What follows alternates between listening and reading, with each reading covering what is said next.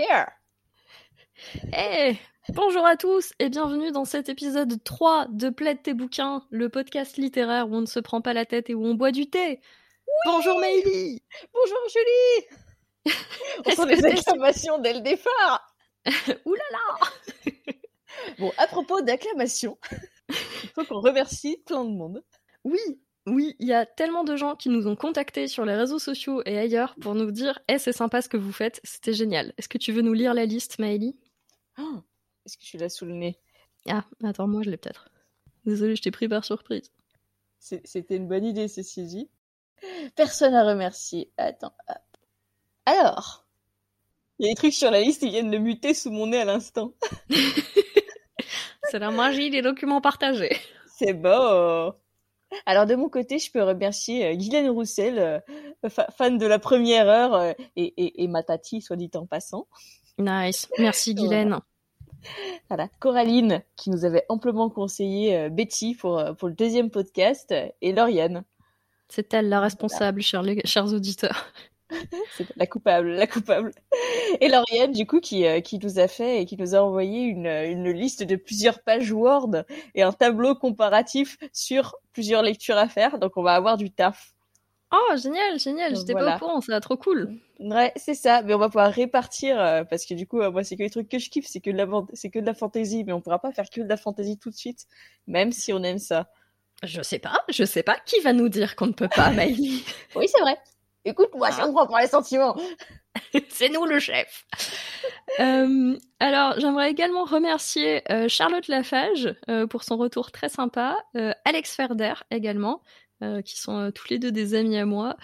Il y a Angélique et Arc, quant à elles, qui nous ont contactés via Instagram pour nous dire qu'elles avaient lu, enfin, pardon, qu'elles avaient écouté notre épisode, ça leur avait donné envie de lire le bouquin, et voilà.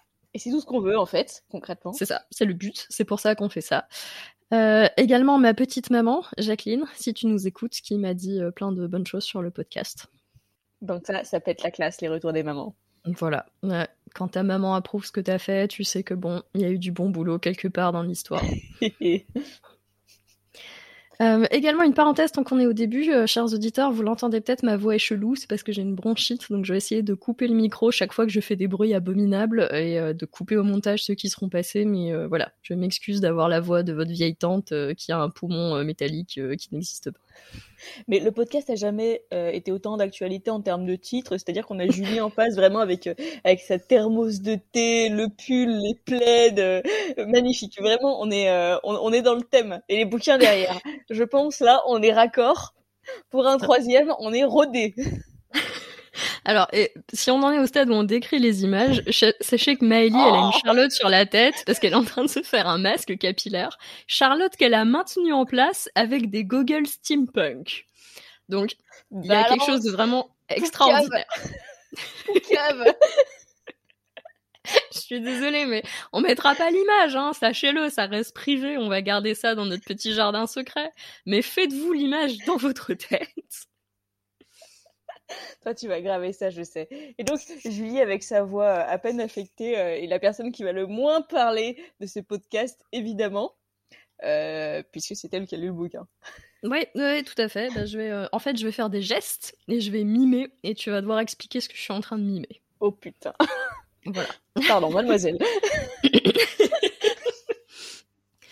Ok, euh, dans cet épisode, on va vous parler de Nation, titre original Nation, extraordinaire traduction, euh, de Sir Terry Pratchett, euh, qui est un auteur que Maëlie comme moi, on aime avec beaucoup de tendresse. Voilà. Euh, donc on va essayer d'être relativement objectif quand même et pas juste vous dire c'est spectaculaire de bout en bout, chaque virgule est une œuvre d'art. Voilà, mais on a quand même dit que objectivement, on l'adorait. Voilà, donc on va être objectif, mais objectivement c'est quand même vachement bon ce qu'il fait. Voilà. objectivement, avec amour. C'est tout. Voilà. De toute façon, l'objectivité pure, c'est une espèce de mythe. euh, Personne n'est jamais 100% objectif. C'est ça. Et puis, bah voilà, il y a des auteurs qui nous touchent comme ça, de plein de manières, notamment par le rire, mais aussi, euh, Oui. en l'occurrence, pour plein de prises de position qui sont euh, super intéressantes. Euh. Et voilà, et Terry Pratchett, juste, en, en fait partie, mais mille fois, quoi. Complètement. Vous avez forcément une bonne raison pour aimer Terry Pratchett. C'est ça. Et, euh, et d'ailleurs, Terry Pratchett, c'est un de ces auteurs euh, anglo-saxons qui, bizarrement, n'est pas très connu en France, pas tant que ça. Et euh, ce que je trouve très étrange, parce que autant on connaît des auteurs comme Conan Doyle ou Rowling, autant Pratchett, eh ben, une fois qu'on sort de la cercle, du cercle des initiés de la fantasy, les gens le connaissent pas plus que ça et le connaissent pas plus que ça nominativement. Et pourtant, il y, a, des références en fait qui, sont là, mais limite sans qu'on le sans qu'on l'ait en tête. Euh, mais enfin, je veux dire dans l'univers de la fantasy et tout, en fait, il y a plein de références à, de, de, qui sont truffées de partout. Oui, oui, oui. Bah, je pense qu'il a acquis un statut un peu comme Tolkien, que, euh, que tu le veuilles ou non, il existe dans le monde de la fantasy et il, il, comment dire, il infuse le monde de la fantasy et c'est très difficile d'éviter son œuvre d'une manière ou d'une autre. Complètement, je veux dire, euh, le, le, le, monde euh, soutenu par quatre éléphants euh, sur une grande tortue euh, immense qui vole dans l'univers, c'est mythique et en mm. fait, euh, je pense qu'on a tous vu des images de fantasy qui traînaient un peu comme ça et en fait, bah voilà, c'est l'univers de Pratchett, c'est magique. Tout à fait. Et, euh, et justement, bah, ce, ce bouquin-ci, Nation, il fait pas du tout partie de son cycle du Disque Monde. Alors le cycle du Disque Monde, qui est un monstre gigantesque de, de tout un paquet de volumes. C'est ce qu'il a fait connaître en fait. Et donc Nation, c'est un livre à part que pour la petite histoire, il a écrit, enfin qui a été publié pardon lors du 25e anniversaire du Disque Monde. Euh, Pratchett l'a fêté d'une manière un peu pratchettienne en disant fuck you Disque Monde pendant 5 minutes. Euh, et c'est un livre génial. Est-ce que peut-être euh, tu pourrais nous parler un peu de Sir Terry euh, avant qu'on ouvre le feu? Mais avec plaisir. Donc Sir Terry, il est né en 48. Euh, il est né au Royaume-Uni, du coup, à Beaconsfield. Beaconsfield, voilà, euh, à Buckinghamshire. C'est bon? Ok, euh, parfait. Euh, et donc c'était un écrivain britannique. Euh, donc d'abord il a étudié en art, en histoire, en anglais, et puis fuck à la Pratchett. Il allait tenter sa chance dans le journalisme, en fait, et il a été employé dans un journal local. Alors à côté de ça, il était assistant de, rédaction, il a changé un peu de journal, il a fait des relations publiques, mais il a commencé à publier ensuite par la suite. Donc d'abord il a publié une petite nouvelle dans les années 60. Il a commencé à publier son premier roman en 70. Euh, et puis à partir de là, euh, en 83, il a publié le premier volume des Annales du Disque Monde, la huitième couleur. Mm -hmm. Octarine. euh, et, et, là, il s'est rendu compte qu'en fait, avec un bouquin, il gagnait plusieurs fois ce qu'il gagnait avec le journal. Donc, il a arrêté le journal. Euh, il a bien fait. il a bien fait. Et donc à partir de là, et eh ben il a commencé euh, euh, à écrire plus. Enfin, il s'est mis à l'écriture euh, de, de, manière unique et il écrivait à peu près deux livres par an. Ouais, ça a été un auteur très très prolixe hein, sur sa carrière. Il a écrit quelque chose comme 50, 60 ouvrages? Attends, je l'ai quelque part. 70. 70. 70 livres voilà, dont les annales du disque monde. Euh, et c'est en fait, c'est un univers qui, qui, est burlesque, qui est parodique et euh, euh, qui, qui, qui, est assez, qui est assez énorme. Il a d'ailleurs été décoré euh, comme euh, officier de l'ordre de l'Empire britannique en 98 Monsieur. pour service rendu à la littérature. Et on ne peut que valider. Tout à fait. Je, je, crois que sa déclaration à cette époque a été euh, le service rendu et que j'ai évité d'y toucher. c'est ça. Et il a été anobli en tant que chevalier de l'ordre de l'Empire britannique pour service rendu à la littérature à nouveau en 2009. Nice. Nice. Et il le méritait. Ah mais complètement. Voilà, le, son gros succès littéraire, ça a été euh, les Annales du Disque Monde, où donc euh, on ça se passe sur un monde en forme de disque supporté par quatre éléphants qui euh, reposent eux-mêmes sur le dos de la tortue géante Hatwin et qui va, voyage sans fin à travers le cosmos et, c'est assez, assez mythique. Tout à fait. Alors du coup, voilà, c'est quelqu'un qui est dans son écriture est très drôle. C'est pour ça on, on, va spoiler comme d'habitude dans ce podcast, mais en fait, euh, on spoil jamais euh, vraiment Terry Pratchett parce qu'en fait tout, tout, son art se, se, se, trouve dans son écriture. C'est il, il, tourne chaque phrase en fait d'une manière qui est drôle. Oui, c'est une excellente remarque, c'est que vraiment son talent est dans ce qu'il fait avec les mots. Et, euh, et, et, ces histoires sont très très bonnes. Hein, Au-delà de ça, c'est euh, parce que euh, quand on dit que son œuvre est burlesque et amusante, on pourrait s'attendre à ce que ce soit juste une vanne après l'autre, et pas du tout. Il aborde aussi des thèmes hyper profonds. Il a des personnages complexes, mais vraiment son génie est dans sa manière de tourner les choses et d'avoir toujours le mot juste. C'est très impressionnant. Ouais. Complètement. Alors on dit que son hobby, il disait que son hobby c'était la culture des plantes carnivores. voilà. Et en politique, il était engagé sur un point crucial, à savoir augmenter le nombre d'orang-outans sur la surface du, club, du globe euh, afin de restaurer les grands équilibres. Ce qui, ce qui est une très noble cause ce qui est une très noble cause, absolument, absolument. Plus tard, pour le coup, sur la fin de sa vie, euh, il a été atteint d'une euh, d'une maladie d'Alzheimer précoce, du coup, en général, qui sont assez euh donc qui est une maladie neurodégénérative qui est incurable. Euh, souvent, les formes précoces sont un peu plus violentes. Euh, voilà, et c'est quelqu'un qui, sur les dernières années de sa vie, donc il est décédé en 2015, sur les dernières années de sa vie, il a milité en faveur du droit au suicide assisté. Euh, il a fait un documentaire euh, intitulé Choosing to Die. Oui, ce, qui est, ce qui est toujours à l'heure actuelle euh, illégal en Angleterre. Ce qui est toujours à l'heure actuelle illégal en Angleterre. Et en France aussi, je crois. Absolument. Alors en France, on a effectivement pas la possibilité de faire un suicide assisté. On a quand même la loi Leonetti qui qui autorise euh, potentiellement une, une, sédation lente et longue et continue en fait euh, qui, qui permet à, une sédation jusqu'à la fin sur, sur, des personnes qui sont euh, dans des soins dans des pathologies incurables. En fait, c'est déjà en France avant de militer sur le, suicide assisté, si déjà on pouvait appliquer les lois qui existent. oui, oui, oui, c'est vrai qu'en France on fait beaucoup ça. On a des lois mais qui sont parfois un peu décoratives. C'est ça. C'est en fait on a vraiment des choses qui existent et, euh, et en fait avant de, militer pour euh, euh vraiment une pression, une pression, un chantage au suicide, une pression au suicide sur nos âgés qui déjà se foutent la pression parce qu'ils bossent plus, alors qu'ils ont bossé toute leur vie. avant d'en passer par là, et eh ben, on peut déjà, sur en tout cas les pathologies extrêmement douloureuses, incurables, enfin, sur le moment où la personne euh, n'est plus que douleur, il y a des choses qui sont possibles mmh. et, voilà, ça, on peut les faire cliquer. Bien dit. Voilà. Ok, euh, ce que je vais peut-être faire, c'est commencer à raconter le début du bouquin. Et puis, euh, Maëlie a fait des recherches absolument géniales, chers auditeurs, euh, sur un peu le setting du bouquin. Donc, euh, Maëlie, euh, interromps-moi quand ça te semble pertinent de dire Eh ouais, et là, c'est le moment que je te parle de ça !» En fait, dès le début, vous allez voir, puisque le, le, bouquin, donc, se passe dans notre monde, mais une version très légèrement différente de notre monde. Donc, c'est, je pense que c'est ce qu'on, le terme technique pour ça est une uchronie de fantasy. Il y a même pas réellement de magie dans ce bouquin. C'est il est très limité avec la fantasy, honnêtement. Ça aussi, c'est assez différent de ce que fait Pratchett d'habitude, mais vous allez voir.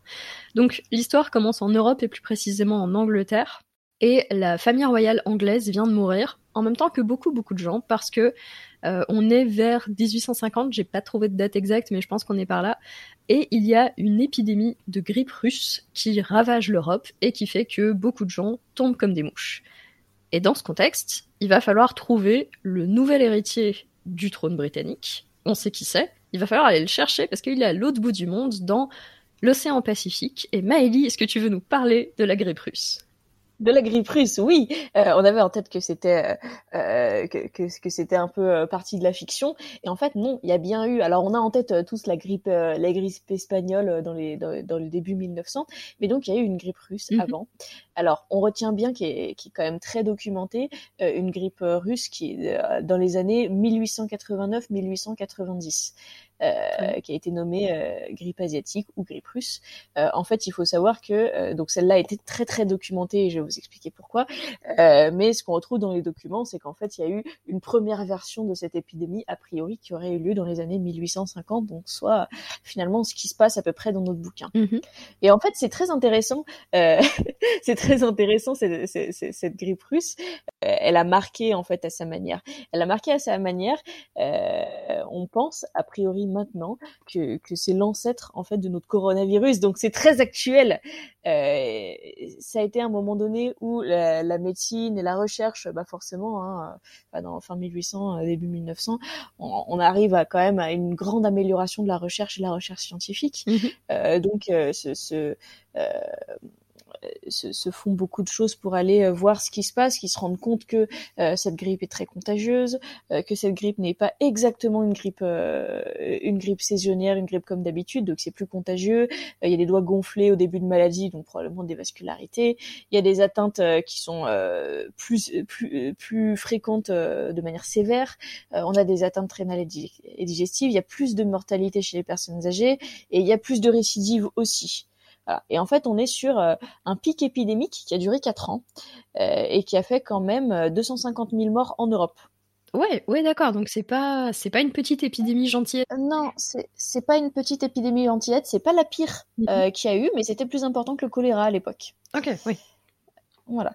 Euh, donc euh, c'était euh, une, une, pandémie virale respiratoire euh, et en fait dans ce qu'on observe donc faut savoir que sur sur, les, les, coronavirus donc on a eu l'épidémie de SRAS là en 2004-2005 mhm. et en fait ils ont pu observer que ce qui avait c'est donc c'était un coronavirus transmis par animal un coronavirus bovin et qu'en fait ce coronavirus était passé du bovin à l'être humain il y a environ 130 ans soit dans ces années 89-90 et, et donc ça a pu être euh, ça a pu être associé à ça. D'accord, donc là, si je comprends bien, euh, cette, euh, cette grippe russe ou asiatique, ça aurait pu en fait ne pas du tout être un virus de la grippe, mais plutôt être un coronavirus. En fait, a priori, ce serait, ce serait un coronavirus, tout à fait. Voilà. Il y a eu plein d'hypothèses à l'époque, comme il y avait des débuts de recherche, il y a eu sur, sur, sur des bacilles, sur des, des virus. Et en fait, c'est tout, c'est tout récent, c'est en 2020 euh, qui sont, qui, qui, qu'ils ont identifié vraiment que, euh, euh, qu'en fait, c'était probablement le, le, début du passage des coronavirus animaux au corona, à, vers l'humain. Ok. Ça a été aussi assez important. Pourquoi? Euh, Parce que on a eu donc une amélioration de la recherche. On est sur sur une sur une phase un peu de bah, de, de, révolution industrielle, de, de, de, beaucoup de changements dans le monde. À cette époque-là, il y avait aussi une révolution médiatique. D'accord. Et, euh, ce qui fait qu'il y a beaucoup de choses qu'on il y a beaucoup de choses qui ont flambé à cette époque-là en fait. Bon, alors déjà, euh, la, la, la, France s'arrête à ce moment-là, c'est-à-dire que ça a occupé beaucoup de euh, beaucoup de lits hospitaliers. Bien sûr. Euh, voilà, donc ça, ça, ça, ça, a un peu coupé beaucoup de choses. Ouais, bah quelque part on connaît un peu, on connaît un peu tout ce que ça implique, quoi. On, on connaît un peu, c'est pour ça le, le, parallèle est intéressant à faire. Hein.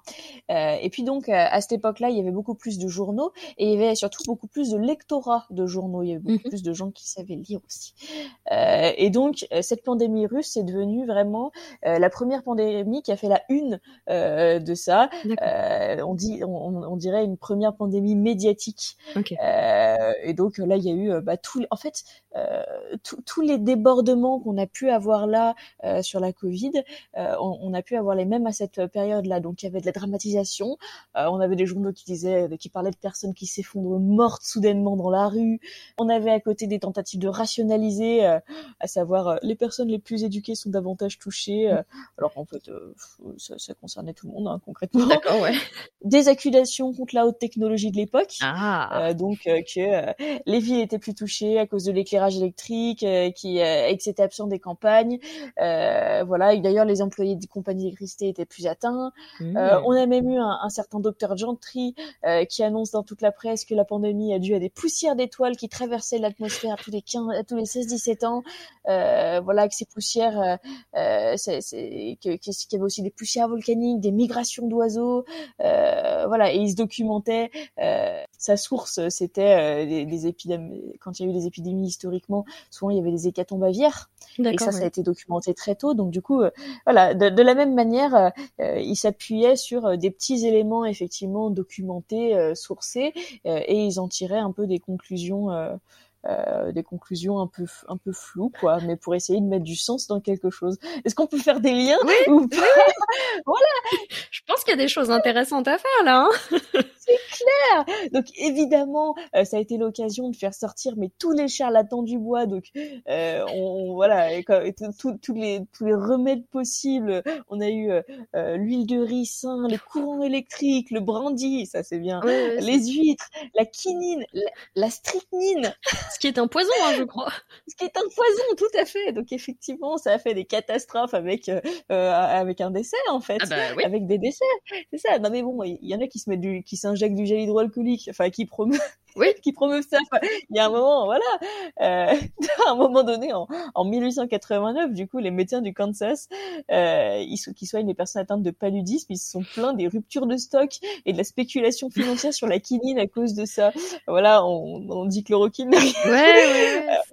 il, y a, il y a eu, ils ont fait un traitement particulier contre euh, cette grippe, euh, justement, qui a été célèbre dans la jurisprudence britannique à cette époque. Euh, donc, ils faisaient genre une, une boule de fumée carbonique. Euh, donc, ça s'appelle, ça s'appelait la Carbolic Smoke Ball. Euh, c'était un inhalateur de poudre à phénol à l'effet préventif. En fait, c'était garanti par le fabricant à hauteur de euh, 100, 100 livres. Wow, ok. Voilà. Et donc il y a une cliente, euh, forcément, enfin du coup c'était pas, c'est pas efficace le truc. Mais il y a une cliente du coup qui a été infectée et qui a poursuivi le fabricant puisque le, le fabricant refusait de payer la garantie. et donc elle a obtenu le gain de cause. Ah bah ouais. Euh, voilà. Bah, Punch, monsieur. mais ça a fait jurisprudence. Hein Et voilà. Et voilà. Voilà. Mais donc du coup. euh, Ça a été, euh, ça a été une épidémie en fait qu'on qu'on cite pas forcément euh, beaucoup, donc euh, qui a été très très présente euh, en 1889-1890, qui a probablement eu des débuts avant, du coup, soit peut-être euh, ce dont nous parle ce livre et qui a priori a, a marqué les esprits quelques décennies après. Puisque c'est encore euh, présent dans l'œuvre dans l'œuvre de Pratchett, mais voilà peut-être de manière euh, moins euh, moins actuelle sur son époque que la grippe espagnole, qui était euh, qui était plus récente et qui probablement était euh, plus impliquante émotionnellement Mhm. pour pour les gens de cette époque-là, euh, mais qui était encore quelque chose dont on pouvait parler. Comme finalement nous maintenant on pourrait parler de la grippe espagnole et y faire référence et potentiellement faire des fictions là-dessus. Voilà les fictions sur la Covid on peut en faire, mais faut, faut quand même y aller mollo parce que ça va vite attirer. Ouais, c'est encore très limite. Voilà, c'est encore très limite. Et probablement qu'il y avait quelque chose euh, d'un peu comme ça où là, ils pouvaient faire des fictions là-dessus, mais il y avait quelque chose, euh, voilà, sur euh, sur la grippe espagnole. Ils, ils avaient fait des recherches à un moment donné. Ils avaient fait des recherches d'anticorps et ils se sont rendus compte que les personnes euh, qui avaient le plus d'anticorps et qui avaient des anticorps assez spécifiques, c'était les personnes, en fait, qui étaient très âgées à l'époque, parce que c'est des personnes qui avaient vécu euh, ces précédents épisodes de grippe ou qui étaient nées sur ces périodes-là. Voilà, voilà. Ben, faut, faut pas me lancer. Hein. Non, non, c'était très intéressant. et, euh, et de nouveau, c'était vraiment un hasard que je prenne un bouquin avec un setting comme ça. Je me rappelais même pas en fait que l'histoire commençait avec une, un épisode de grippe. Et comme tu l'as mentionné, je pensais que c'était fictionnel. Euh, mais, euh, mais Pratchett était effectivement un féru d'histoire et en général, la plupart de ces euh, de ces décors entre guillemets, de ces settings d'histoire se basent toujours sur des réalités historiques. Et du coup, j'aurais dû me douter que bah non, pas du tout. En fait, ce serait un vrai truc. Et un truc qui, pour le coup, euh, est très actuel, là encore. Ah mais qui est hyper actuel en fait. C'est voilà donc euh, comme quoi euh, l'histoire est un éternel recommencement. Ah oui, c'est beau. Et donc en tout cas euh, plus de gens au pouvoir voilà eux ça les a Voilà. tués. C'est ça, on a, on a la majorité de la famille royale britannique qui est décimée. Et du coup, on a un, groupe de personnes euh, qui, dans le bouquin, sont appelés les, les gentilshommes du dernier recours. Je, je l'ai pas lu en français, donc je suis pas sûre de mes traductions à chaque fois, mais, euh, grosso modo, c'est ça. Et qui, donc, ces gens-là, bah, savent à peu près qui est, enfin, pas savent à peu près, savent tout à fait qui est le suivant dans l'ordre de succession et vont le chercher.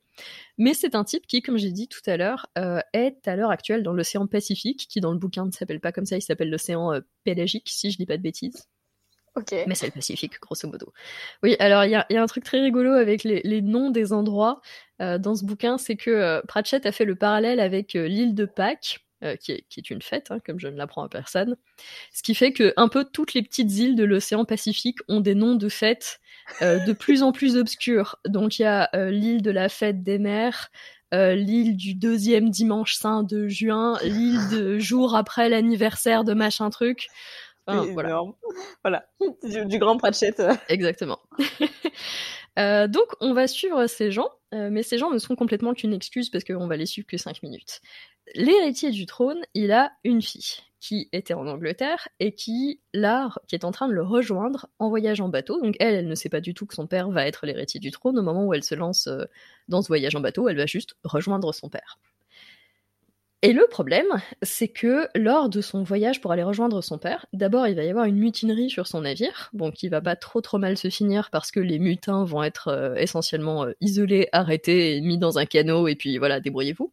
Mais peu de temps après ça, il va y avoir un tsunami qui va prendre son navire et puis le retourner comme une petite coquille de noix et le balancer sur la première île du chemin. Donc, cette fille, qui à la base s'appelle Hermine Trude, ce qui est dur comme nom. C'est clair et qui du coup elle se renomme elle-même Daphné, elle va être appelée Daphné pendant, pendant une bonne partie du bouquin. Oui, c'est un bon choix hein, pour le coup par rapport à Hermine Trude. Euh, court efficace, surnom parfait. C'est joli, euh, voilà. Mais Hermine Trude. Oui, Hermine Trude. c'est vraiment, il a essayé de chercher un petit mix entre les prénoms compliqués. Il s'est dit, allez. C'est ça, c'est. Elle-même, elle le dit. Même Gertrude à ce stade, ça aurait été mieux, quoi. Elle aurait pu être surnommée Gertie, ça aurait passé. Mais non, Hermine Trude. donc, donc Daphné va se retrouver la seule survivante euh, de cet accident, euh, enfin de ce, de ce, comment on dit en français, de ce naufrage, merci, euh, et, et, se retrouve sur cette île. Et cette île n'est pas n'importe quelle île, cette île est la nation. Qu'est-ce que la nation? La nation, en fait, est une île de l'océan Pacifique. Alors, elle n'est pas située précisément, donc je ne sais pas trop si c'est la Polynésie, la Micronésie, mais c'est dans ces eaux-là, c'est l'une des petites îles du Pacifique. Euh, et c'est l'île où vit Mao. Mao, c'est le deuxième grand héros de l'histoire, on va surtout lui, suivre lui et Daphné. Et donc lui, il fait partie euh, de, de cette nation, du groupe de gens qui vivent là. C'est, alors c'est plutôt une grande île par rapport à celle autour. Donc dans l'absolu, ça reste plutôt un petit pâté, mais c'est la plus grande île du coin. Mhm. Euh, et il a 13 ans et il vient de passer un mois sur une île qui est un tout petit peu plus loin, qui est l'île des garçons, où essentiellement, euh, dans sa nation, quand un garçon atteint l'âge, on le dépose sur l'île des garçons, il doit y survivre pendant un mois, fabriquer une pirogue et revenir sur la nation pour être un homme. C'est propre, voilà. Voilà, c'est plutôt une bonne méthode. Euh. Ouais, c'est plutôt une bonne méthode. Je veux dire, il y a bien plus crado comme euh, manière de devenir un homme. Euh. oui, oui, oui. surtout, surtout que voilà, comme comme c'est Pratchett, il y a un côté un peu sympa parce que comme comme on en parlera plus tard un petit peu plus en détail, Pratchett ne sait pas juste faire de la masculinité toxique. Je pense que des fois il essaye et puis il y arrive pas. c'est un truc qui lui est alien, ce qui fait que bah, par exemple on se dit oh là là, abandonner un gosse sur une île pour qu'il se fasse une pirogue, c'est quand même pas top. Oui, mais justement, normalement, quelques mois, quelques semaines auparavant, son père et ses oncles ont été pêchés plus ou moins par là, et une fois qu'il est sur l'île des enfants, il trouve assez rapidement un arbre qui a été abattu, qui a plus ou moins les bonnes dimensions pour faire une pirogue et qui est déjà en train de sécher depuis quelques semaines. Le gentil papa. Voilà, c'est avec euh, en mode euh, pour devenir un homme, ben, les autres hommes t'aident. C'est ça le délire. Voilà. Et tu sais que je suis en train de regarder Hermine Trude, c'est un prénom qui existe. Ah, mais ça m'étonne pas. Il y a des gens cruels. Hein. Écoute, il y a marqué le prénom Hermine Trude est classé en 88 713e position des prénoms les plus donnés. Et il s'agit donc d'un prénom rare. Ah oui. Cela représente 0,001% de la population. Hmm. Ça veut dire qu'il y a peut-être quand même à l'heure actuelle quelqu'un qui s'appelle Hermine Trude dans le monde. Et on estime qu'il y a au moins 400 personnes dans le monde ayant reçu ce prénom. On ne sait pas si c'est étalé ou pas, mais ah, voilà, a priori, euh, c'était un prénom euh, euh, d'origine germanique introduit en Grande-Bretagne par les Normands. Ok. Si l'un de nos auditeurs s'appelle Hermine Trude, écrivez-nous. Voilà, voilà, voilà. mais même à l'époque, en fait, il n'a pas survécu longtemps ce prénom. Il, voilà, il y a eu des petites modes. ça a été un petit peu relancé au 18e, au 19e siècle, mais, mm. mais voilà. Ouais, ça m'étonne pas. ça veut dire la force universelle. Voilà. On, ne sait pas si c'est en lien avec la personnalité du personnage, tu vas nous dire. euh, pas, pas plus que ça, mais c'est pas non plus pas en lien du tout. Enfin, en même temps, c'est un peu, c'est un peu comme un horoscope, la force universelle, quoi. Tu sais, tout le monde peut se retrouver. c'est clair. Non, mais autant Mao, je veux dire, euh, Mao sur un truc un peu polynésien, euh, on, on, comprend complètement, on comprend complètement en fait. Ça. Mao, M-A-U, enfin, ça fait Maui. Maori. Oui, Euh, c'est, enfin, on est complètement, euh, ça s'inscrit bien dans, dans, les prénoms un peu même légendaires, euh, dans la mythique polynésienne. Il y a une vibe un peu mythique. Donc notre ami Mao, il est sur sa petite pirogue, il est en route pour retourner sur la nation. Il sait qu'il va y avoir un grand festin, que absolument tout le monde est sur la plage pour l'attendre parce que c'est un très grand moment, le moment où un homme revient à la nation. Et du coup, il dit même les femmes qui sont sur le point d'accoucher, elles s'en foutent, elles viennent sur la plage et s'il faut, elles accouchent sur la plage parce que c'est le grand moment. C'est la fête. Et c'est là que le même tsunami qui va emporter Daphné frappe la nation et tue tout le monde. Sympa. Oui, oui, oui. Alors, ça reste un livre sympa, euh, mais disons que le début, c'est quand même euh, bah, tout le monde meurt. C'est ça, c'est tu dois être un homme, tu seras un homme maintenant, mais tout seul. c'est ça. Euh, ce qui fait que bah donc Mao est un peu secoué par le tsunami forcément, mais comme il était en mer, ça va, il s'en sort pas trop mal. Euh, et il regagne la nation comme il peut, et donc il constate que tout le monde est mort. oui, oui, oui, c'est pas voilà. Désolé. Donc il va rentrer dans un état un peu de euh, comment dire de, de, distance psychologique avec tout ce qui tout ce qui l'entoure. Soyons clairs, il est complètement dissocié. Voilà. Il a fait un gel des affects massif. Et, euh, et il va, il va simplement récupérer les corps de tout le monde sur l'île et, euh, et pas les enterrer parce que dans, dans sa culture ils enterrent pas les gens, mais il y a une espèce d'endroit où en fait le, le fond de l'océan euh, fait une chute brutale, donc il y a une espèce de falaise sous-marine et là il y a un courant qui entraîne les choses vers le fond et c'est là qu'ils mettent leurs cadavres et donc il va, euh, il va comme ça, euh, comment on dit enterrer en mer? On dit immerger? Ouais, je pense. Inhumé. Bref, il va mettre dans la mer euh, les corps, euh, les corps de tout le monde sans, sans vraiment euh, prêter attention à leur visage, sans vraiment prêter attention à ce qu'il fait, juste dans cette espèce de mouvement automatique de, ben on peut pas les laisser là, mais, mais il faut ce qu'il faut. Ouais, il rend hommage, il est, enfin, il est dans Ouais. un état un peu, un peu second. C'est ça, un complètement. peu des fois dans les, dans les funérailles où euh, euh, il y a un truc où il y a l'action qui, qui, qui, qui permet de mettre un peu la douleur de côté, où ça plane un peu et il y a un peu bah, le rendre hommage et ce qui doit être fait, quoi. C'est ça exactement. Il est, il est complètement là-dedans. Dans, euh, il faut le faire et je le fais. Et euh, avec des détails quand même qui sont très durs où il, où il y a des chiens qui étaient là parce que la nation a des chiens et du coup il, il enfin il, euh, il inhume les chiens avec les humains en se disant ils aimeraient bien être avec eux parce que les humains, les chiens aiment bien être avec les humains en général. Et il y a des bébés et tout. Enfin voilà, c'est c'est décrit avec beaucoup de distance, beaucoup de pudeur et en même temps avec quelques petits détails qui font que ah, en tant que lecteur tu tu prends un petit peu cher. Carrément. Et, euh, et Mao est même sur le point de s'inhumer lui-même dans la foulée, euh, mais est retenu par une espèce de fantôme qu'il croise. Ok. Détail important pour la suite. Un fantôme. Un fantôme. Un fantôme qui n'est pas du tout un fantôme, mais qui est simplement quelqu'un d'incroyablement pâle, je vous le donne en mille, Daphné. Ah ah Euh, Daphné qui l'a croisé, donc qui a vu ce type qui était tout seul sur l'île en train de déplacer des corps, qui essaye de s'interposer, mais le mec est tellement dans ce qu'il fait qu'essentiellement il la contourne comme si elle était un arbre, euh, et, euh, et continue sur son truc. En même temps, si c'est un fantôme, il va foncer dedans, quoi. Ça Oui. passe à travers, normalement, mais... Euh, mais donc voilà, il fait pas, il fait pas super attention et voilà. Donc euh, très vite en fait, Mao il va se rendre compte qu'il est dans une situation très problématique euh, puisque il a pas pu finir les rituels qui font de lui un homme, mais il n'est plus un enfant. Euh, ça va même plus loin puisque dans, dans, la cult- dans sa culture, il a perdu son âme d'enfant, mais il n'a pas récupéré d'âme d'homme, donc il est essentiellement sans âme. Attends, qu'est-ce qui fait qu'il a pas pu devenir un homme? C'est qu'il a pas été accueilli ou c'est qu'il a pas fait sa pirogue? Euh, il n'a pas été accueilli et il n'a pas été circoncis. Ah oui, d'accord. qui, euh, qui était le truc qui finissait en fait le, le rituel. Alors euh, c'est moi qui euh, c'est moi qui pense que c'est de la circoncision parce que c'est décrit comme le passage avec un couteau où il faut pas pleurer. Ok, ouais. Donc bon voilà, je l'ai interprété comme ça. Pour ce que j'en sais, on te fait une petite marque sur le doigt, mais j'ai pas l'impression. Très bien. Et, euh, et un tatouage aussi, oui, il y a aussi un tatouage. Euh, puisque forcément en culture polynésienne, ça aurait été difficile de pas mentionner les tatouages. Donc, et, il est là, et il y a aussi le fait que régulièrement, euh, enfin pas régulièrement, le fait que dès le début, quand il est sur l'île, il a conscience qu'il y a des coutumes qu'il devrait respecter, qui se manifestent même directement par euh, la voix des grands-pères, sachant que les grands-pères, c'est un terme un peu générique pour les ancêtres, mais c'est précisément les ancêtres masculins. Euh, en sachant que donc sur leur île, il y a une sorte de grotte, la grotte des grands-pères, euh, où euh, les hommes qui ont été des chasseurs ou des guerriers vraiment impressionnants qui se sont distingués ne sont pas inhumés dans la mer, mais sont momifiés et mis dans cette grotte, euh, qui est derrière une, pierre roulée. Et donc, lui, régulièrement, entend ce qu'il interprète comme la voix des grands-pères, qui sont essentiellement euh, des gens qui lui crient dessus et qui lui expliquent qu'il devrait faire des tas de trucs, il devrait euh, chanter la chanson du matin et chanter la chanson du soir, et faire les sacrifices qui vont bien, et honorer les dieux comme il faut. Quoi, c'est pas ce que font les grands-parents Voilà, normal. Et, euh, et lui est perdu à la fois parce que personne lui a jamais appris comment, puisque c'est des choses que t'apprends quand t'es un adulte, et lui, il n'a jamais eu cette éducation-là. Et aussi, il est, il est face à la perplexité, euh, même pas à la perplexité, il est, il est face à la, au vide que ça peut représenter au, ni- au niveau du sens, parce que je suis tout seul, il n'y a plus personne.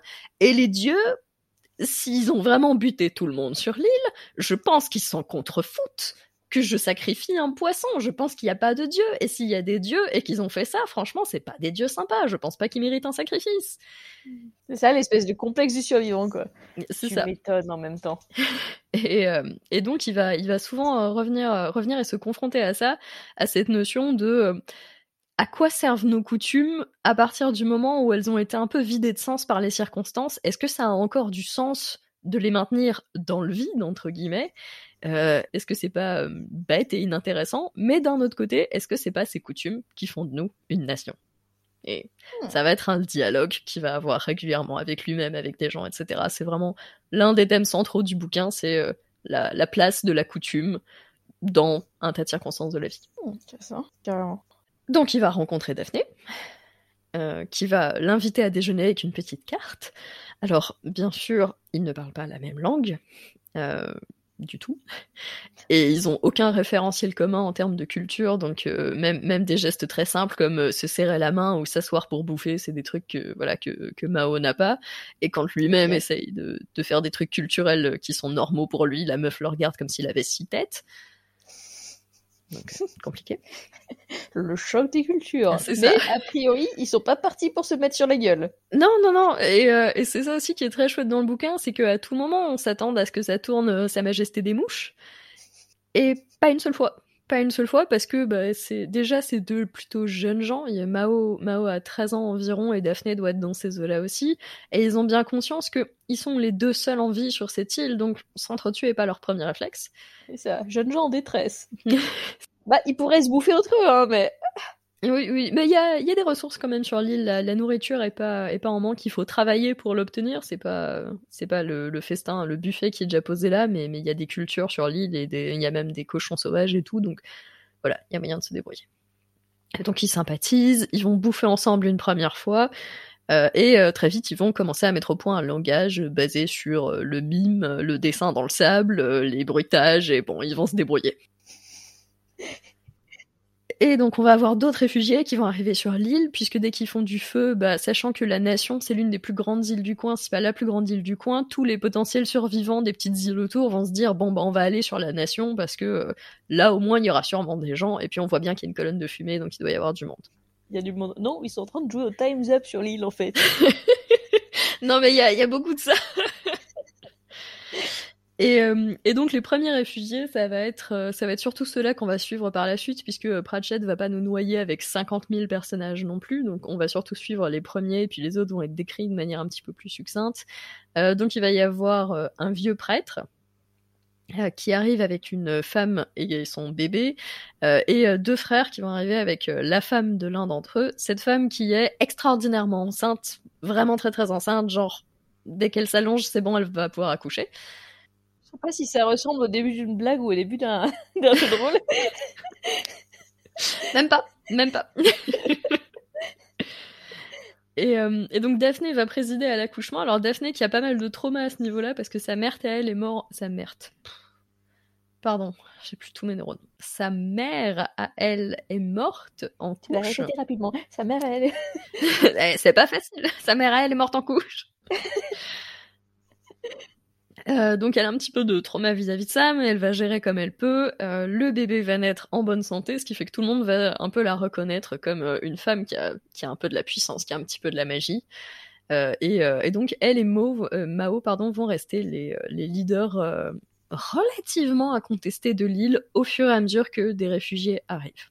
Du haut de leurs 13 ans. La classe. Du haut de leurs 13 ans, tout à fait.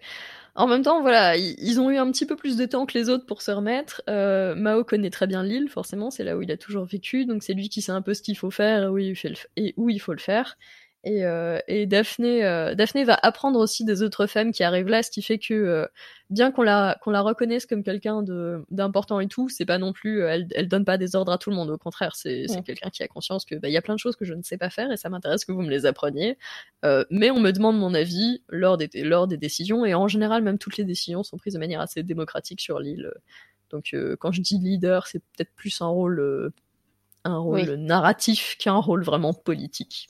En tout cas, ils ont leur place, ils sont reconnus et ils sont pas relégués à la place de gamins, quoi. Ouais, tout à fait, exactement.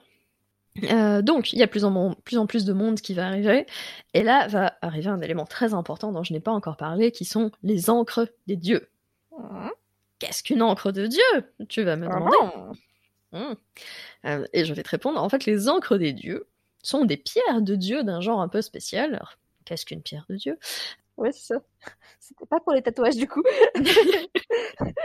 Euh, donc euh, essentiellement, les gens quand ils ont besoin de l'intervention d'un dieu, ils vont faire une espèce de petit tas de pierres ou même un tas de bâtons et euh, mettre un petit sacrifice dessus et hop, ça attire l'attention du dieu. C'est un peu le principe du cairn. ok. Mais ils ont des encres spécifiques euh, qui sont vraiment spécifiques à la nation, qui sont dans une pierre différente des pierres du coin, euh, qui est une pierre blanche. Qui, alors je sais pas trop ce que c'est exactement, c'est jamais dit, mais voilà, j'imagine c'est peut-être du marbre ou un truc comme ça, Ouais. Euh, et qui sont censés être des endroits qui font que les dieux ont toujours un œil sur cette zone. En gros, c'est une encre de dieu dans le sens que ça les ancre à un endroit et voilà. D'accord. La vague en a déplacé plusieurs, et il y a de plus en plus de gens qui disent à Mao Eh, est-ce que tu pourrais pas ramener l'encre de Dieu qui est au fond du lagon, s'il te plaît, parce que on n'a toujours pas celle-là, et c'est l'encre du dieu de l'eau, et ça nous met mal à l'aise qu'elle soit pas là où on peut faire des sacrifices dessus. Et genre du coup, c'est un méga truc lourd à tous les coups? Euh, c'est un gros truc, mais un humain tout seul peut le déplacer en plusieurs fois en fait. Ok. Donc la, la taille exacte n'est pas spécifiée, mais, euh, mais c'est quelque chose dont on dit que Mao, en plongeant tout seul, il peut la pousser petit à petit et il fait plein d'allers-retours à la surface forcément pour respirer, mais il peut, il peut la déplacer. Donc c'est pas non plus un bloc de pierre de 6000 tonnes. Ok. Alors bien sûr la conversation, parce que c'est l'encre du dieu de l'eau, Mao il dit, vous pensez vraiment que le dieu de l'eau c'est notre copain à l'heure actuelle, après la tsunami qui vient de nous mettre sur la gueule, franchement, vous voulez prier ce dieu-là? Brillant ce garçon. Il est devenu un peu cynique par la force des choses. C'est ça, c'est ça. En même temps, voilà, bon, toute sa famille est morte, tous les gens qu'il connaissait sont morts. Il a le droit d'être en colère, et, il est très en colère. Euh, mais il se rend compte que c'est important pour les gens, même si lui il trouve ça bête, il dit ok, ok, ça, ça aide les gens. Les gens, ça leur fait du bien de pouvoir prier les dieux, donc ok, je vais aller chercher ton encre de merde. Et donc il va la chercher. Le problème, c'est qu'il se rend compte qu'elle est prise dans le corail, et puis elle n'est pas prise dans le corail depuis 5 minutes. C'est une pierre qui est là depuis des centaines d'années. Les gars, vous m'avez roulé. C'est ça. C'est pas du tout leur encre du dieu de l'eau. Mais il y a une encre du dieu de l'eau qui a déjà coulé. Les gars, faites quelque chose, il y a une coule sur votre île. C'est ça. Donc, euh, donc le prêtre plonge pour aller inspecter ce truc et se rend compte qu'il y a des gravures sur le côté qui ressemblent aux gravures qu'utilisent les occidentaux pour euh, faire des trucs de cartographie. Ok les gars, on s'est fait rouler. On s'est fait rouler complètement. Donc là, le prêtre essaye de détruire tout ça, mais Mao l'en empêche et le sauve d'un requin qui était en train de les attaquer. Notre pierre sacrée est une contrefacción, mais une China. Ça. Mais la Chine n'est pas très loin hein, à ce stade. Euh, Pardon, pardon, il les sauve d'un requin. J'adore l'idée des mecs qui ont acheté leur pierre sacrée sur Wish, tu sais. Mais qu'est-ce que c'est que cette pierre sacrée de merde? C'est ça Horrible, horrible. Donc, euh, je, vous passe, je te passe un petit peu les détails. Mao sauve le mec d'un requin. Euh, il est ensuite euh, relativement épuisé d'avoir fait 50 000 allers-retours sous l'eau en respirant pas, donc il est un peu dans le coma. Euh, il est euh, dans, dans l'espèce de monde des morts d'entre deux. Daphné va l'en sauver en faisant un truc mystique super impressionnant avec l'aide des femmes du village qui lui montrent des trucs mystiques super impressionnants. Elle va pas rouler un patin. Non, non, non, elle y a pas roulé un patin. Euh, tu, tu vois, tu vois qu'ils s'aiment bien tous les deux, mais, euh, mais je pense que Qu'il y a d'autres manières de réveiller les morts. voilà. Et puis euh, devant, devant la caméra, ça n'ira jamais plus loin que se tenir brièvement la main. Oh, c'est pas. C'est tellement britannique. C'est ça, oui, oui, tout à fait. Après, bon, d'une part, c'est Terry Pratchett, hein, qui, euh, je pense, euh, à la- de nouveau à la caméra pour le comble de la passion pour lui, ça doit être les bisous. Je j'ai pas en tête qu'il y ait jamais quoi que ce soit de plus qui soit explicitement montré. Et de nouveau, c'est quand même des très jeunes personnes, donc euh, voilà. Daphné Le réveil de manière sacrée. le, le sauve et a ensuite une espèce de euh, moment de communion mystique avec les ancêtres de l'île qui lui crient dessus à son tour, sauf que cette fois ce ne sont pas les grands-pères qui lui crient dessus, mais les grands-mères. Mais aussi, euh, pff, tout le monde s'y met. Voilà. Voilà, bientôt ça va être les arrière-grands-oncles qui vont donner des ordres, on ne va plus jamais s'en sortir. Les grands-mères qui lui disent Tu dois virer la grosse pierre qui est devant la grotte des grands-pères, il y en a marre de ces conneries, va checker les grands-pères. Ah oui, parce qu'en plus, ils sont pas tous au même endroit, quoi. Ah non, non, non, du tout. Alors, il y a vraiment que certains grands-pères qui sont momifiés, et puis tous les autres, ils sont envoyés dans la mer. C'est ça, mais donc du coup, il y a les grand-mères, elles sont où? Elles sont pas momifiées. Ok. Elles sont... Leur esprit est juste là. Ok, donc on a les grand-mères qui flottent et qui disent allez voir nos maris. C'est ça. Allez voir nos maris. Ok. C'est un peu des idiots, mais allez les voir. Le mec, il n'y a pas un endroit où il est tranquille, quoi. Non, non, non, mais nulle part. Nulle part. C'est euh, sur cette île, il y a toujours quelqu'un qui est prêt à te crier dessus, quoi. C'est moche d'avoir 13 ans. Ouais, non, mais c'est ça. C'est être un enfant, c'est horrible. hein. Les gens, les gens qui aimaient bien leur adolescence, je sais pas comment ils font. hein. Je sais pas toi, mais moi, tu me payes pour avoir 13 ans demain, je dis non.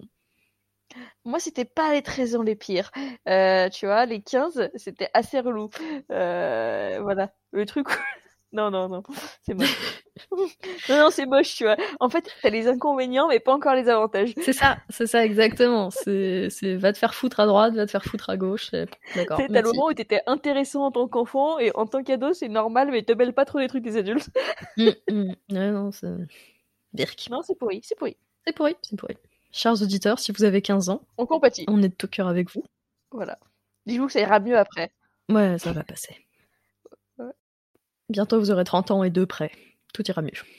C'est moche ce que tu dis, dis pas ça. Est-ce qu'on est concerné par 30 ans et de près Écoute, euh, je suis de plus en plus concernée par 30 ans déjà à chaque minute qui passe. Mais j'avoue, j'ai pas de près. Voilà, tu vois. On sera tous concernés par 30 ans moment. On peut se le souhaiter à un moment. Oui, c'est vrai, c'est vrai. Bientôt, vous aurez tous 30 ans et ça ira. Et plus nous. Ouais, c'est ça. Et puis, et puis pas ta tante ni ma mère parce qu'elles ont sûrement plus que 30 ans. Probable. Statistiquement, c'est probable. On digresse, Julie, on digresse. Euh, au pire, on coupera au montage.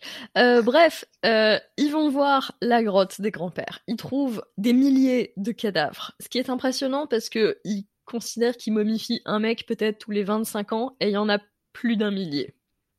Donc, ça fait un moment qu'il y a des gens sur cette île. Donc il y a quelqu'un qui doit savoir d'où viennent cette putain de pierre. Exactamente. Ils vont aussi trouver tout au fond de cette très grande grotte qui serpente et où il y a donc tous les petits, euh, les petits grands-pères qui sont momifiés, alignés comme ça les uns à côté des autres. Tout au fond de cette grotte, il y a des statues. Oui, d'ailleurs, il y a une scène où ils s'effondrent comme des dominos, c'est très impressionnant. Non, mais je viens d'avoir, en fait, j'avais pas encore eu l'image des lignes de papy momifié dans une grotte. C'est ça. Mhm. C'est euh, c'est très poussiéreux et un petit peu inquiétant, mais, euh, mais ça va. Ok. Écoute, euh, voilà. Donc, donc tout au fond de cette grotte, il y a des statues de dieux faits dans la même pierre mystérieuse que, que dont sont faites les encres de dieu. Et donc ils découvrent ça, ils se rendent compte que oh ok, c'est plutôt cool, on a fabriqué tout ça, nos ancêtres ont fabriqué tout ça, mais avant qu'ils puissent réellement investiguer sur ce que ça implique, ils, ils sont plus ou moins à court de lumière parce qu'ils ont des, des lampes à gaz, enfin des lampes à huile qui sont presque à court et donc ils doivent ressortir. Et quand ils ressortent, et là ça devient très gênant, quand ils ressortent, deux des matelots qui s'étaient mutinés sont sur l'île, les attendent à la Oh. sortie Oh. et sont pas super euh, super sympas. Ils sont pas très amicaux? Non, non, ils sont pas très Oui. amicaux. Alors le prêtre qui les avait accompagnés, qui est un peu dans un espèce de moment de- d'enthousiasme mystique super élevé, de euh, je savais bien que les dieux existaient, on en a fait des statues, putain. Ce qui, euh, bon, voilà, c'est un raisonnement un peu fallacieux, mais soit. Euh, il est dans un moment un peu mystique, super enthousiaste. Il voit ces mecs qui débarquent et qui ont l'air agressifs. Il se met immédiatement à leur crier dessus en mode cassez-vous d'ici, machin. On veut pas, on veut pas des occidentaux comme vous qui sont pas sympas et qui piquent nos trucs. Et l'un des deux types, très casually, le descend. Ah, Donc, euh, donc pas, mais. voilà, donc euh, pas terrible. Oui, oui, oui. Euh, donc, Daphné en butin. Euh, je, je vais pas raconter en détail comment parce que c'est une méthode très très cool qu'elle emploie, mais essentiellement elle, le- elle lui tend plus ou moins un piège en sachant très bien qu'il va être arrogant et con et tomber dedans, et il est arrogant et con et il tombe dedans. Tiens. Voilà. Euh, ça, par contre, euh, chers, chers auditeurs, c'est un truc que, que Pratchett fait volontiers, c'est euh, d'utiliser l'arrogance comme le, le trait qui définit les gens pas terribles. C'est-à-dire que si vous voyez un mascu toxique dans un bouquin de Pratchett, c'est un méchant. Il va mourir. Et il y a une bonne probabilité qu'il va pas tarder à mourir d'une manière ou d'une autre. Et donc Daphné est très secouée, forcément, puisqu'elle se dit euh, ouais, ouais, on peut dire ce qu'on veut, mais je savais très bien qu'il allait tomber dans le piège. Donc entre ça et lui mettre une balle dans la tête, il y a aucune différence. J'ai tué ce type. donc elle demande à ce que tout le monde fasse son procès. Donc il y a une scène très cool de procès où elle raconte l'histoire de la mutinerie et où tout le monde la juge. Et, bah, comme vous vous en doutez, euh, il la juge pas coupable, il considère que qu'elle a bien agi, et puis même il trouve en fait une sorte de loophole pour expliquer que euh, elle n'a pas pu techniquement commettre un meurtre, c'est impossible. les lecteurs verront pourquoi. Tintin.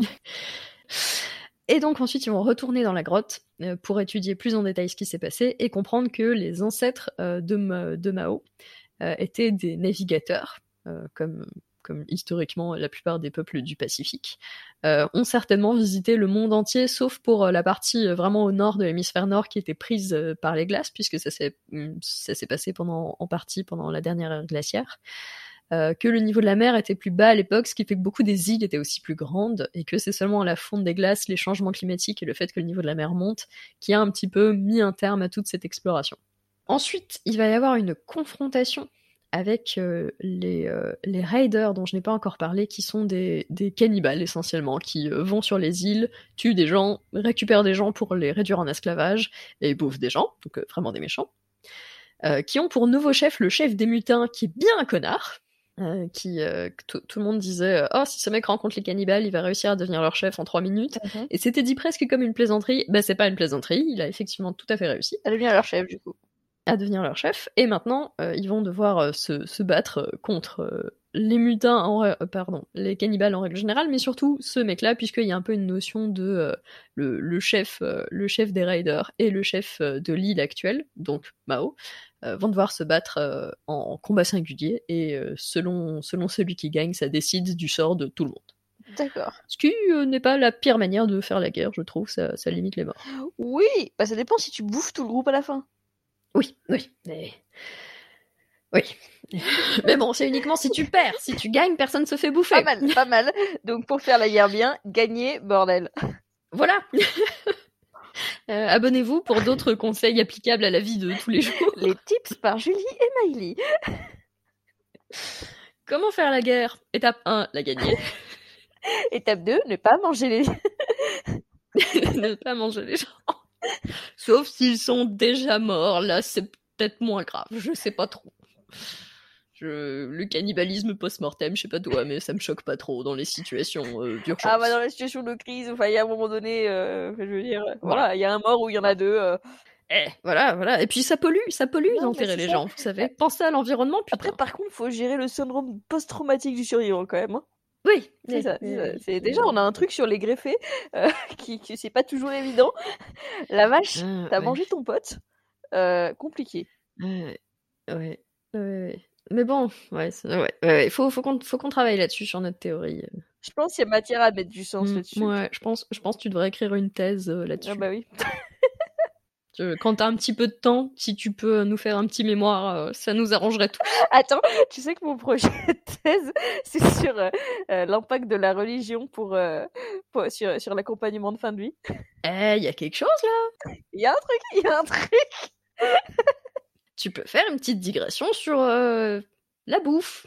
Rendre hommage à travers la consommation. Voilà. oh merde Bien. Euh, et le bouquin va se terminer assez rapidement à partir de là. le père de Daphné va la retrouver. Euh, tout se passe bien euh, pendant quelques jours. Ensuite, le navire avec les mecs qui veulent lui expliquer qu'il est le nouveau roi d'Angleterre vont les retrouver. Eux vont débarquer, vont dire Eh bonjour monsieur, vous êtes le roi d'Angleterre, asseyez-vous là, on a une couronne pour vous, ça va aller très vite. Daphné est repartie en mode princesse, pas des îles. C'est ça. Bah, en fait, à la base, elle aurait bien aimé rester sur la nation, mais quand elle apprend que son père va être le roi d'Angleterre et qu'elle est sa fille unique, bah, elle, comprend bien qu'elle peut pas vraiment rester sur une île en plein milieu du Pacifique. Il y a un argument. Euh, donc, euh, donc voilà, elle va devoir repartir, mais c'est mentionné qu'elle reviendra par la suite. Et, euh, et en fait, la, la nation, pendant un premier temps, en fait, les, les, Européens vont se dire ah bah tous vos trésors trop cool, chouette, on va les prendre et on va les mettre dans un musée, comme ça tout le monde peut les voir.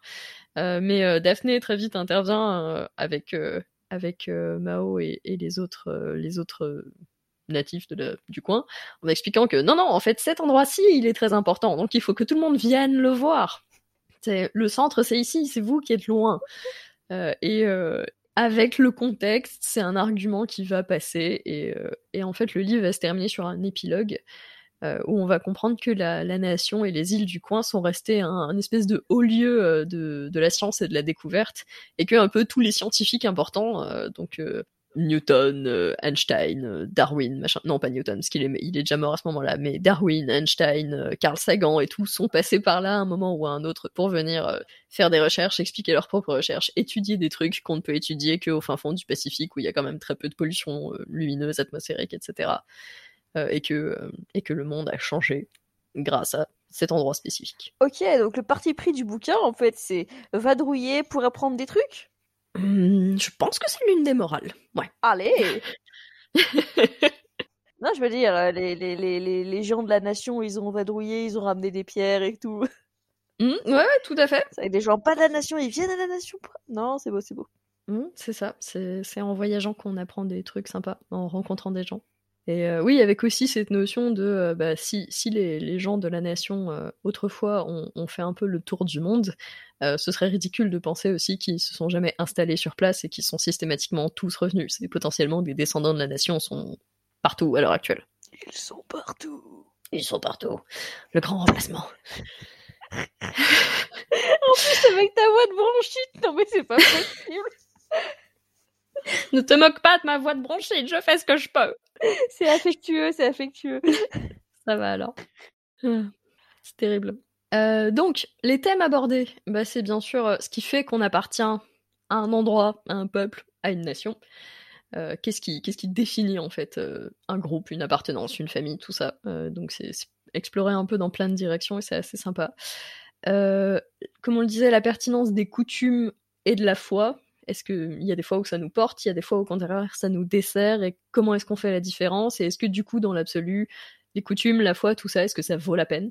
Et puis comment, en fait, comment on survit aussi quand on a une perte de sens aussi énorme. C'est-à-dire que, enfin, je veux dire, ce, ce, garçon Mao, euh, il était très porté par quelque chose justement de culturel, euh, par des rites.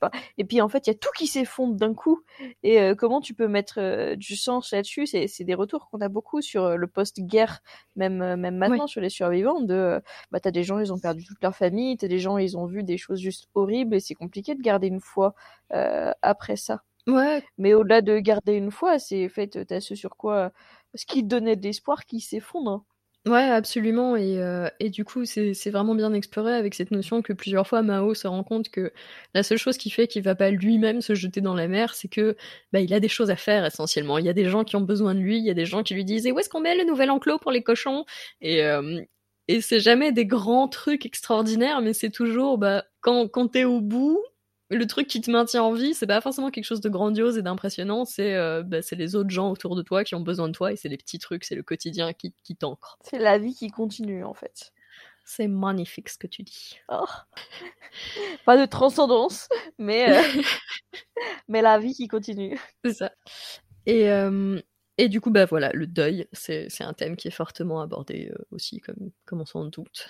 Et, euh, et j'aurais voulu faire une petite digression sur les pièges que Pratchett a réussi à éviter, parce que moi, quand on me dit c'est un bouquin écrit par un mec anglais sur euh, deux enfants, il y a une fille et il y a un mec qui est plus ou moins polynésien. Elle sort d'un naufrage. ouais, je, je suis en flip. Euh, et en fait, non. Enfin, si, on pourrait, mais avec Pratchett, il n'y a pas forcément de raison à s'inquiéter, donc j'aimerais bien mentionner vite fait ça. Il euh, y a d'abord ce que j'ai noté dans mes notes comme euh, le dark sous prétexte de réalisme.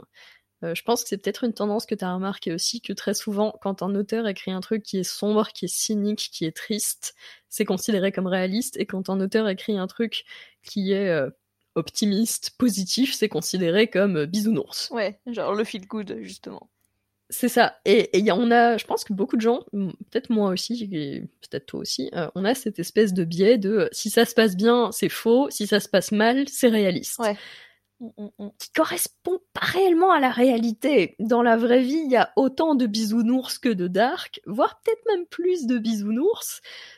Tu sais, on peut trouver des trucs sympas au quotidien, en fait. Faut, voilà. Euh, en fait, faut les voir, quoi. C'est ça, les, les, gens ont tendance à être relativement sympas dans la plupart des cas. Et c'est, il y, a des exceptions. C'est ça, c'est on retient mieux le négatif. c'est un super truc pour survivre. Il vaut mieux se rappeler de ce qui nous a fait du mal. Donc notre cerveau l'encode très bien. Mais en fait, il y a des trucs rigolos. C'est ça, les, les, gens, les gens sont sympas. J'ai d'ailleurs un très très chouette bouquin à, à recommander d'ailleurs qui s'appelle Humankind, ah. euh, qui, euh, qui est essentiellement une, une histoire optimiste de la race humaine. Ah, je veux ça. Et c'est un très très chouette bouquin qui justement te dit non mais on a un biais, mais regardez dans les faits ce qui se passe. Et euh, alors il fait un petit peu de cherry picking parce que c'est de bonne guerre, euh, mais il y a vraiment cette notion de dans les faits, le plus souvent les gens sont décents. parce que c'est utile en fait. Quand t'es une bestiole sociale, c'est mieux d'être décent la plupart du temps. Une bestiole sociale qui se tire dans les pattes constamment, elle survit pas. Même les bébés, ils ont de l'empathie, bon sang. Mmh, complètement. On ne n'est pas méchant. On le devient. On le devient, hélas. Euh, et, euh, et, donc ouais, Pratchett ne tombe, je pense, jamais, ou en tout cas dans ce bouquin-ci, non, il tombe pas dans cette notion de « et là, je vais faire dark pour que ce soit réaliste ». Pas du tout. Également, ça aurait été très très simple de montrer les euh, gens euh, polynésiens, je, les appelle polynésiens même si j'ai pas confirmation, mais voilà, je pense que ça, permet de placer. Ça aurait été très facile de montrer les polynésiens comme des gens gentils mais un petit peu cons. Le bon sauvage. Voilà, ou, ou au contraire, voilà, d'avoir ce truc de le mec très sage, très noble, qui a une connaissance hyper profonde de la vie et tout, et, et voilà. Hmm. cette espèce de raciste inversé qu'ont certaines personnes de dire euh, c'est quelqu'un qui vient d'une autre culture, euh, donc soit il est gentil et bête, soit il est euh, incroyablement sage. Et, et ici, non. On n'est pas face à des gens qui sont systématiquement déplaisants ou quoi que ce soit, mais c'est juste des gens humains. Donc par moment, ils sont sages, par moment, ils sont gentils, par moment, ils sont désagréables. C'est des humains. C'est beau. C'est beau ce que tu dis. Voilà, c'est magnifique. Euh, et il y a également la masculinité toxique dont on parlait. Dans, dans, un contexte où il y a un mec de 13 ans qui garde une île et il y a des réfugiés qui arrivent et qui sont parfois aussi des hommes jeunes et on a un petit vide d'autorité par rapport à qui va être le chef, euh, ça aurait été très facile de tomber dans une situation où on a un, bah, essentiellement un concours de celui qui a la plus grosse. Euh, et non. Non, non, on, on, a des gens qui discutent pour résoudre leurs problèmes. On a on a des hommes qui ressentent des choses et qui ne sont pas gênés de ressentir des choses parce que ça fait partie des fonctions de ton cerveau de ressentir des choses. Et, euh, c'est tellement, tellement agréable de lire des, hommes, des hommes qui, sont réalistes en fait simplement. C'est tellement un précurseur, Terry Pratchett. c'est ça, c'est ça. Et je veux dire, ce mec n'a probablement jamais connu le terme de masculinité toxique. Il est mort avant ça. Non, abuse pas, il est mort en 2015. bah, je pense que le terme était pas, euh, était pas si répandu en 2015. Il était pas si hein. mainstream, ouais, je, je te le concède, je le concède. Et, euh, et, le type était là, euh, enfin, tous ces, tous ces personnages au sens large, et dans ce bouquin-ci, c'est bah, des hommes qui sont vraiment des hommes, tu les confonds pas avec des meufs, tu vois que c'est des hommes, mais, mais ils sont pas toxiques, ils sont juste des hommes. Voilà, comme ça doit être, putain. Allez et, euh, et, bien sûr la demoiselle en détresse, euh, puisqu'on se dit une meuf victorienne sur une île avec des natifs euh, qui sait rien faire, ça va être une demoiselle en détresse, et puis non. Et puis absolument. Elle est badass. Elle est badass. Elle, elle est badass, et de nouveau, c'est pas la caricature de la femme forte qui sait tout le temps, non, c'est un humain mais elle est pas en détresse. C'est ça, c'est vraiment dans son art, c'est qu'en fait chaque personnage a vraiment sa personnalité avec des personnalités qui sont très variées finalement, mais qui toutes du coup, euh, bah, qui toutes ont leur place en fait. Ouais, ouais, ouais. Et elles sont pas dénuées de faiblesse. Non, complètement. Mais, mais elles sont pas pleurnicheuses ni euh, la caricature de la force. Puis même, enfin, je veux dire, même dans ces personnages d'une manière générale, bah, ça peut pleurnicher. Hein. Il y en a des personnages pleurnicheurs, mais ça les empêche pas de faire des trucs. De... Tout à fait. Euh, c'est vraiment, un truc qui est bien. Et s'il y a des gens qui n'ont pas encore lu de Pratchett, et je pense qu'il y en a beaucoup, euh, ne serait-ce que pour ces personnages extraordinaires, et son, son, art avec les mots, allez lire quoi. Même si vous vous dites, hein, je suis pas trop fan de fantasy, c'est pas grave, ça va pas vous gêner. Franchement, ouais, non, non, ça se lit très très bien. Et puis voilà, vous avez de la chance. Celui-ci, c'est un one shot. Euh, profitez. Les Annales du Disque Monde, il y a un peu plus de tomes, mais en fait, les tomes se lisent indépendamment. Euh, je crois que les deux premiers suivent, mais euh, euh, enfin, les tomes peuvent se lire. Ça se passe dans le même monde. C'est ça. Il y a très peu de tomes où c'est vraiment important d'avoir lu les précédents. La plupart du temps, tu comprends très bien sans trop connaître ce qu'il a monde, t'as les références, mais euh, mais voilà, enfin, hésitez pas. C'est, en plus, c'est pas des bouquins énormes, ça se lit très bien. Enfin, c'est vraiment, euh, hésitez pas. Ouais, exactement. T'as des trucs à reprocher à ce livre, puisqu'on a dit qu'on était objectif. Oui. oui, oui, alors oui, exactement. J'ai fait une recherche intellectuelle en me disant, Hum, qu'est-ce qui m'a moins plu? Alors, euh, la résolution avec le, le roi, donc le père de Daphné, est un passage qui est très facile. C'est-à-dire que il arrive, tout le monde est dans donc l'euphorie des retrouvailles, des découvertes, et du coup euh, cette histoire de euh, non non la nation va rester indépendante et puis l'Angleterre va la protéger. Euh, qu'est-ce que quelles sont vos demandes? Vous voulez qu'on vous amène tel et truc? Ah, Allez d'accord, on va vous les amener. Tout ça se fait un peu avec beaucoup beaucoup d'enthousiasme et de facilité, au point que même moi qui suis un peu un bisounours pour ça, je me suis dit ouais bon ok ça aurait mérité qu'on ait un petit peu plus de tractation à ce niveau-là. Euh, parce que euh, bah, même si le mec avait jamais prévu d'être roi d'Angleterre, donc on peut arguer que c'est pas le mec désagréable caricature de roi d'Angleterre. Oui. Euh, bon, voilà, c'est, il, il, aurait dû, il aurait dû traîner des pieds un petit peu plus que ça, je pense. Bon, ouais. également, c'est eh ben, c'est un livre qui règle pas mal de comptes, euh, puisque euh, si, si, on le replace dans son contexte d'écriture, euh, il a été écrit à peu près à l'époque où Pratchett a reçu son diagnostic de maladie d'Alzheimer. Ouais. Et ça règle quoi comme compte du coup? Eh ben, du coup, il y a un peu cette notion de pourquoi ça m'arrive à moi, putain. Ah oui, d'accord. Ce genre de qui, qui est qui est amené avec Mao qui a perdu toute toute oui, sa famille. Et c'est un truc, un travail sur la rancœur, quoi. Voilà, il y a, y a, beaucoup de travail sur euh, la dévastation, sur euh, est pourquoi on fait ça, pourquoi ça arrive, pourquoi les choses mauvaises arrivent. C'est ça. Et puis le deuil au final, euh, parce que je veux dire, t'as un diagnostic pareil, on dit t'as une maladie qui va faire qu'empirer, qui est incurable. Mm. Et concrètement, enfin je veux dire, Pratchett, il a toute sa vie, c'est basé quand même sur quelque chose d'intellectuel. Ouais, enfin, ouais, c'est quelque chose qu'il va pas pouvoir faire après par la suite, hein, d'écrire comme ça. C'est ça. Euh, donc euh, c'est un deuil aussi de, de ce dans quoi t'as investi ton quotidien sur les 50 dernières années. Et c'est juste hyper violent. C'est ça, c'est ça. Et c'est enfin c'est le deuil c'est ton propre deuil, quoi. C'est tu vas mourir, c'est une sentence de mort. C'est ça. Voir tu vas continuer, tu vas continuer à vivre alors que tout ce qui te fait vivre sera plus là. C'est mmh. euh, ouais, c'est. C'est ça. Et, et, du coup, bah, on sent qu'il y a quand même beaucoup de colère dans le livre. Et ce qui, ce qui est très bien amené, je suis pas en train de dire que, que Mao a l'air en colère pour rien. Euh, mais parfois, en tant que lecteur, on peut se dire waouh, c'est émotionnellement tout ce qui est en train de se passer, ça envoie du lourd. Je vais poser le livre pendant cinq minutes et, euh, et, réfléchir au fait que moi, tous les gens que je connais ne sont pas morts. Ce qui n'est pas forcément ce que peut nous faire vivre Pratchett d'habitude. Oui, oui, tout à fait. Je pense que c'est un livre qui est, qui est un peu plus adulte, et pas le bon terme, mais qui est peut-être un peu plus sombre ou un petit peu plus réel pour ça.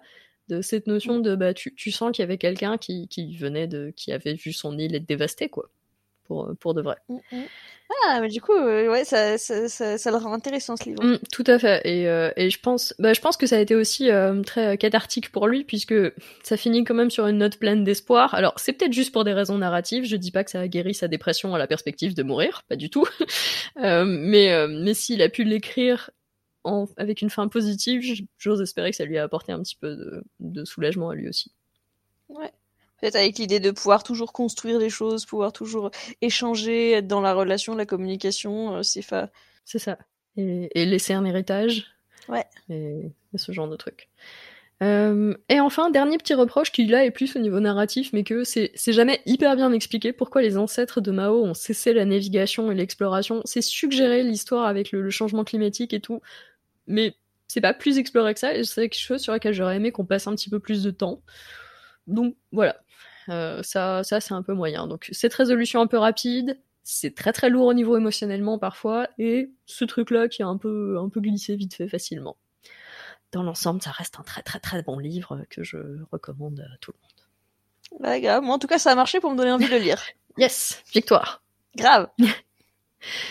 est-ce que, est-ce qu'on termine là? Est-ce qu'il y avait des choses que tu voulais rajouter? Non, moi je pense qu'on est pas mal. Ouais, ouais, on est pas mal. Eh ben, si on a fait le tour, euh, je pense que c'est l'heure de te dire euh, merci, Maëlie, pour tes recherches. Euh, merci, Julie. Et merci à nos chers auditeurs pour leur présence. On, on, espère que vous avez passé un bon moment et nous, on s'est bien éclaté. Complètement, complètement. Et la prochaine fois, on lira, on lira un autre truc trop bien issu de cette liste dont tu m'as parlé, que j'ai très envie de voir maintenant. je t'envoie ça, je t'envoie ça. Et, euh, et, voilà. Et merci, euh, merci à tout le monde d'être là. Et euh, vous êtes cool et on vous aime. Et vous pouvez nous suivre sur Facebook, sur Instagram, sur toutes les plateformes de téléchargement de podcasts. Peut-être même un jour dans le futur Apple Podcast si je parviens à régler mes problèmes avec Apple. Tintin. Oui, je crois qu'on a tout dit. Sur ces bruitages. Sur ces bruitages, oui. On fait plein de bisous. bye bye. Bye.